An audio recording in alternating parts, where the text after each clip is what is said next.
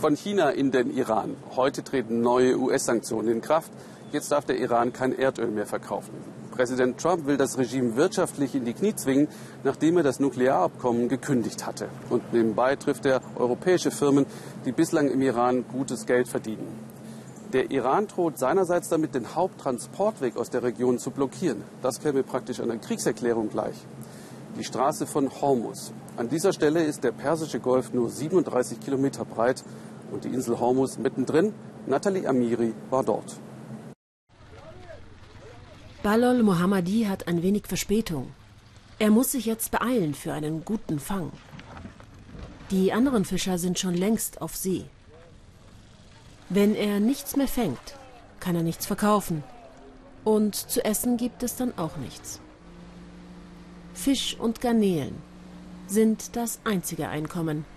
Alle in seiner Familie leben davon. Wir fahren jeden Morgen raus, egal welches Wetter. Manchmal fangen wir 10 Kilo oder 100 Kilo oder überhaupt nichts. Was immer uns Gott eben gibt. Es ist nicht leicht im Moment. Vor den Sanktionen war alles besser, günstiger. Und jetzt könnte es noch viel schlimmer kommen. Die iranische Revolutionsgarde droht, die Meerenge vor ihrer Haustür zu schließen sollte sich der Konflikt zwischen den USA und dem Iran zuspitzen. Es wäre verheerend für die vielen Fischer hier, aber Sorgen lässt sich Ballol nicht anmerken. Wir haben keine Angst. Wir müssen unser Land schützen. Wir alle müssen im Notfall die Meerenge mit unserem Boot oder was immer wir auch zur Verfügung haben verteidigen. Wenn sie uns verpflichten, dann sind wir bereit. Wir sind Mitglied in der Freiwilligen Miliz. Entweder wir sterben oder wir bleiben am Leben. Das Wasser an der Küste von Hormuz ist ruhig heute. Gut ein Viertel der weltweiten Ölexporte werden durch diese schmale Meerenge transportiert. Hinzu kommen Güter, die für Kuwait, Irak, die Golfstaaten bestimmt sind. Sollten die Schiffe hier nicht mehr durchfahren können, wäre das eine Kampfansage an alle. Die Insel ist karg und wenig fruchtbar. Die Frauen verdienen sich ein paar Cent dazu, indem sie die aussortierten Fische trocknen. Durch das Atomabkommen gab es eine zusätzliche Verdienstmöglichkeit. Denn es kamen plötzlich viele Touristen in den Iran. Mandana ist Theaterschauspielerin aus Shiraz und hat ihr ganzes Erspartes auf der Insel investiert, erzählt sie mir.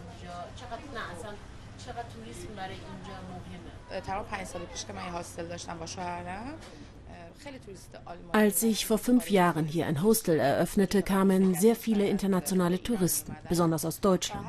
Einige blieben sogar monatelang. Es waren wirklich viele. Aber seit diesem Jahr scheint mir, sind sehr viel weniger gekommen. Die US-Sanktionen bremsen jetzt den Aufschwung. Mandana liebt diese Insel, die so viel Frieden ausstrahlt. Die Menschen hier haben mich viel gelehrt, dass man mit wenig gut auskommt und dass das Leben gar nicht so schwer ist. Die Einheimischen hier haben ein ganz großes Herz. Ich glaube, der Grund dafür ist, dass die Frauen sehr geduldig sind. Sie wissen, dass ihr Mann, wenn er auf See geht, eventuell nie wiederkommt.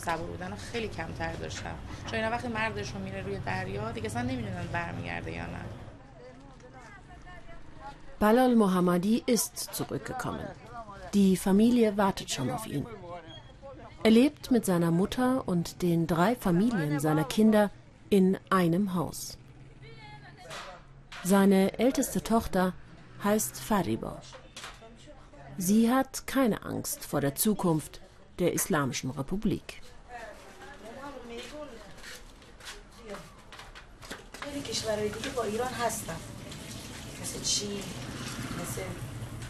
Es sind immer noch genügend Länder auf der Seite des Iran, wie China, Russland, Japan. Deutschland doch auch, oder?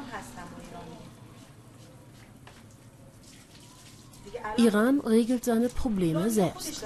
Dass Trump uns sanktioniert hat, ist nur zum Vorteil von Iran. Das ist auch das, was ihnen das Staatsfernsehen seit Monaten erzählt. Sie brauchen keine Angst zu haben, der Iran sei stark genug, auch diese Sanktionen zu überstehen. Wieder und wieder beteuert das Präsident Rouhani. Auch Ballol ist überzeugt davon. Auch wenn der Preis dafür hoch sein könnte. Am nächsten Tag zeigt er uns seinen Lieblingsplatz auf der Insel. Noch ist es ruhig hier. Noch kann er musizieren.